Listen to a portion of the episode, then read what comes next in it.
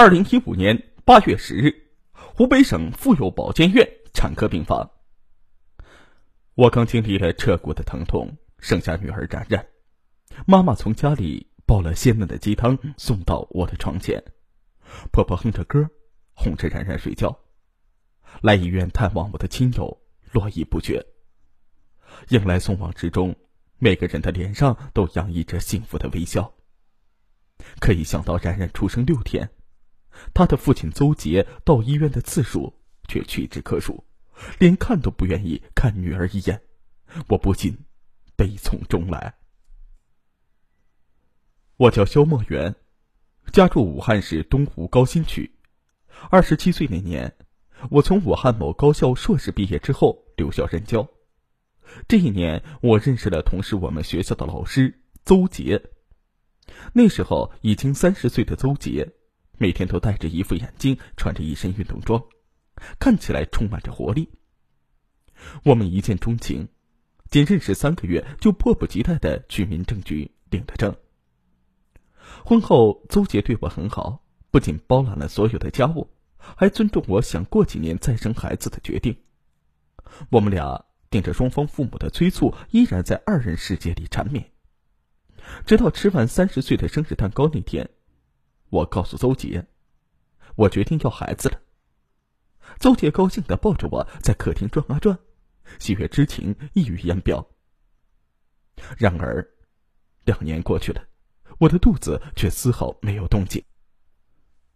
二零一二年底，我们走进了武汉同济医学院生殖医学中心。经过繁琐的各项检查，医生告诉我们，邹杰患有弱精症。要孩子的可能性很小，而你一切正常。医生的话，计划眼单上的“弱精症”三个字，让邹杰呆若木鸡。回家之后，他把自己关在书房。说实话，我内心的震惊不比邹杰小。我不断问自己：是孩子重要，还是老公重要？孩子，我可以不要，但没有老公，我不敢想象。我不断哭着拍打着房门，直到哭累了，邹杰才打开门。他两眼浮肿的站在我的面前，一把搂住我说：“圆圆，你还爱我吗？”我拼命的点头说：“我爱你，我怎么可能不爱你？”我告诉自己，这辈子我就和邹杰相依为命。邹杰一直不敢把这件事情告诉父母。那时我已经三十二岁，邹杰三十五岁，家里老人的轰炸，加上亲朋好友的不断的询问，邹杰的心已经是千疮百孔。每一个关于孩子的问题都让他痛不欲生。更重要的是，随着年龄的增长，我还是期盼能做妈妈。闲暇时，我看过很多关于人工受精等生殖辅助信息，希望能够通过医学手段来孕育一个孩子。可是，每次我一谈到这个话题，邹杰就避开。一天看到邹杰也在电脑上查询人工受精的信息，我趁机跟他说：“我有一个表哥，也是通过试管婴儿才有的孩子，现在一家三口日子过得挺好的。”我试着引导他，渐渐的，邹杰有所松动。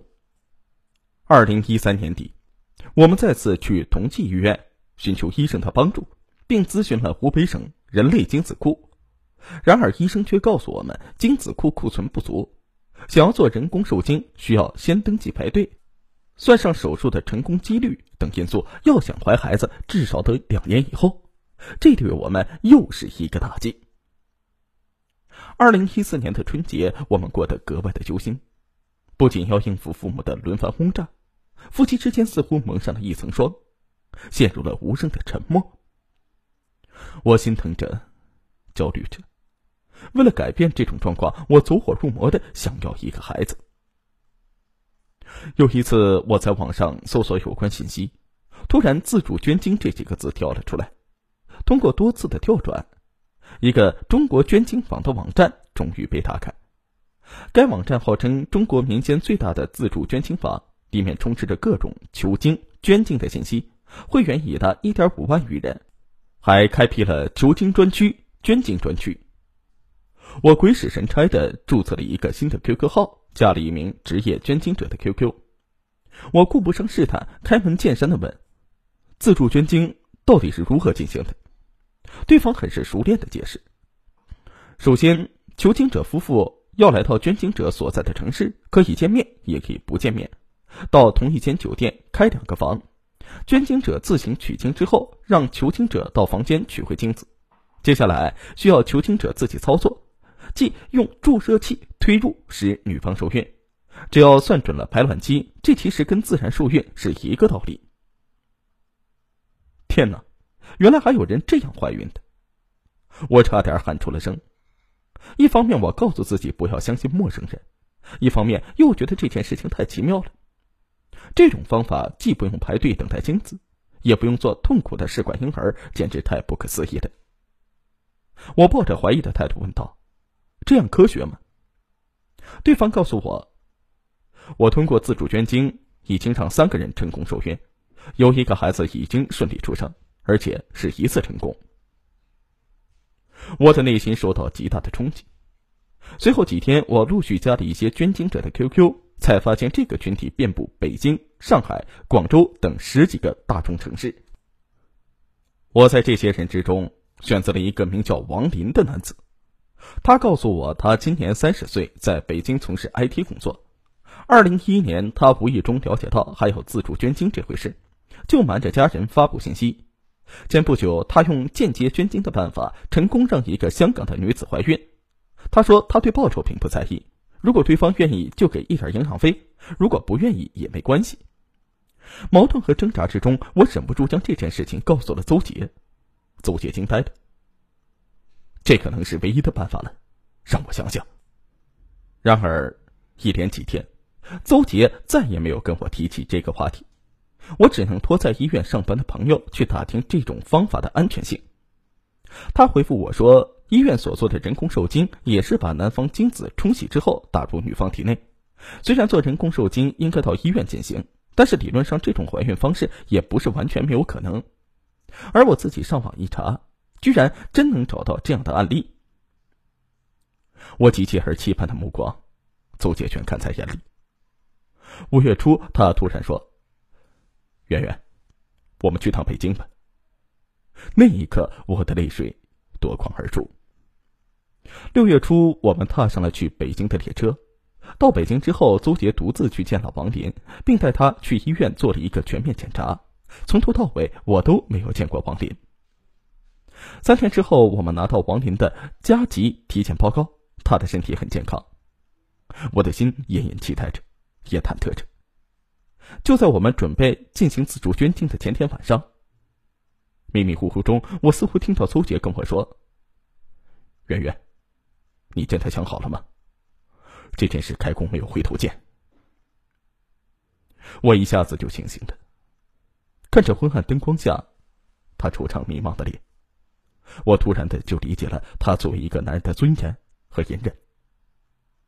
那一晚，我辗转反侧，眼睁睁等到天亮，最终我决定放弃这次机会。我对邹杰说：“老公，我们回家吧。”邹杰并不吃惊，他拨通了王林的手机说：“兄弟，我们还没想好，先不做了。”可好景不长，九月底的一个周末。公公婆婆从老家来看望我们，婆婆拉着我和邹杰坐在客厅，质问我们何时要孩子。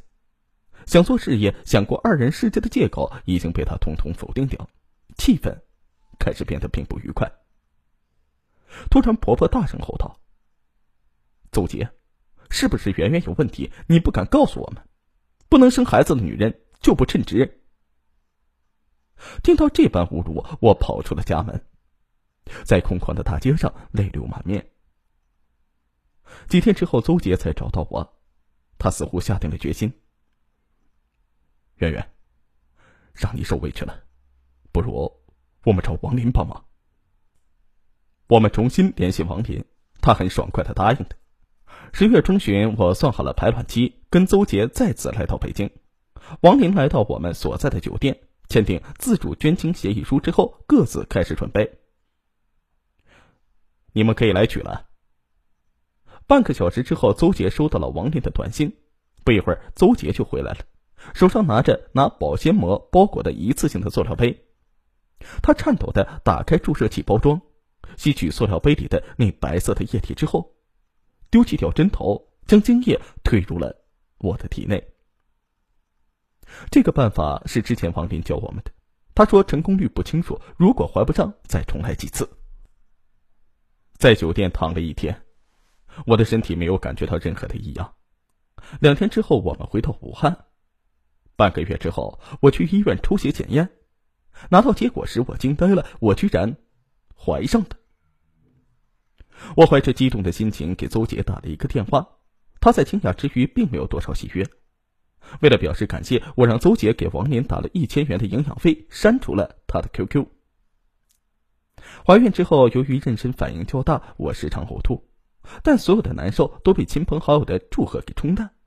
邹杰仿佛也松了一口气，对我非常的体贴。二零一五年八月四日，我在湖北省妇幼保健院顺利的产下了五斤半的女儿然然。抱着这个新生的婴儿，我热泪盈眶。由于父母年纪大且体弱多病，邹杰为我请了月嫂。对这个来之不易的小生命，我倾洒了所有的爱和热情。可渐渐的，我发现了邹杰对然然的冷淡，他始终不愿意抱然然，也丝毫没有做父亲的开心。孩子出生在暑假里，我们不用上班，但邹杰每天都说要去加班，从不在家吃饭，也从不过问孩子怎么样。回到家，他以不打扰孩子睡觉为由，把书房当成卧室。不是打游戏，就是闭门不出，我们几乎没有交流。然然一天天长大，每当他那透亮的眼睛看着邹杰渴求拥抱，邹杰却视而不见时，我就泪如雨下。我咆哮着对他说：“你到底想怎么样？是我的错，是我对不起你吗？”邹杰看都没看我一眼，眼睛盯着屏幕，吐出几个字。不是我的孩子，我要怎么爱他？你能理解我吗？那一刻，我心如死灰。我没有对不起我的丈夫，却生了一个不是我丈夫的孩子。或许当初的决定就是错的，可孩子，他是无辜的。然然三个多月时，公婆从老家赶到了武汉，在酒店办了百天宴。公公婆婆说：“我带孩子辛苦，让邹姐多帮帮我。”邹杰笑着答应着。我既心酸又无奈，这将永远是一个永远不能说出的秘密。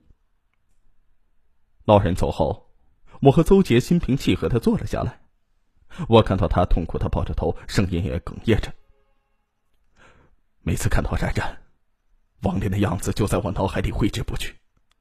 看到女儿，就觉得看到了王林，特别是他没有一星半点像我，我只是他法律上的父亲。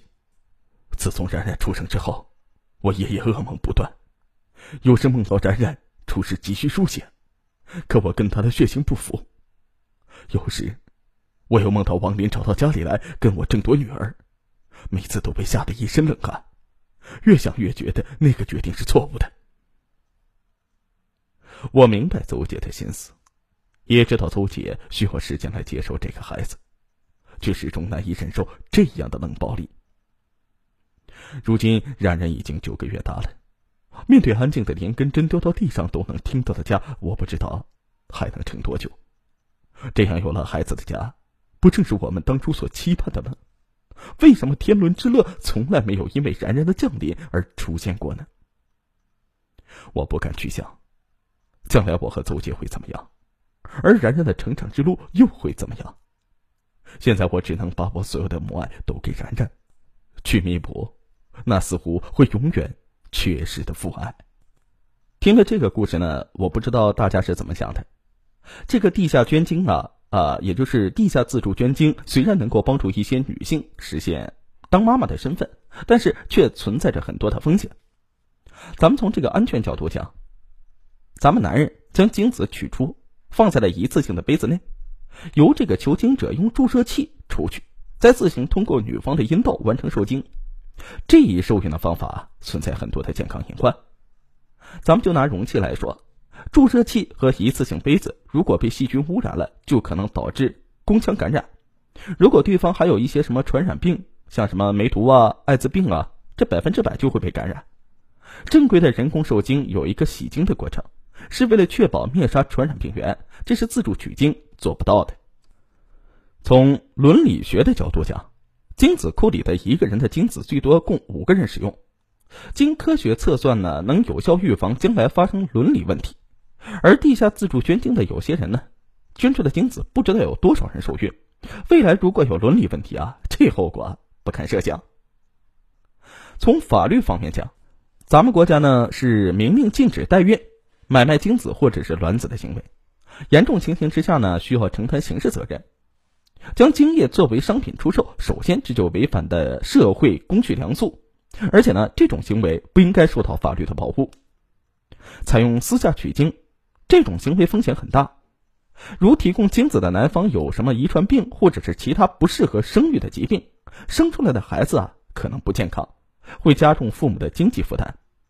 而孩子父母在法律上无法追究男方的责任。其次呢，就是争夺子女的法律风险。如果私下买卖男方精子而怀孕生子。双方且相识或者是有联系，男方最后认为是非婚生子女，还可能存在争夺子女抚养权的法律纠纷。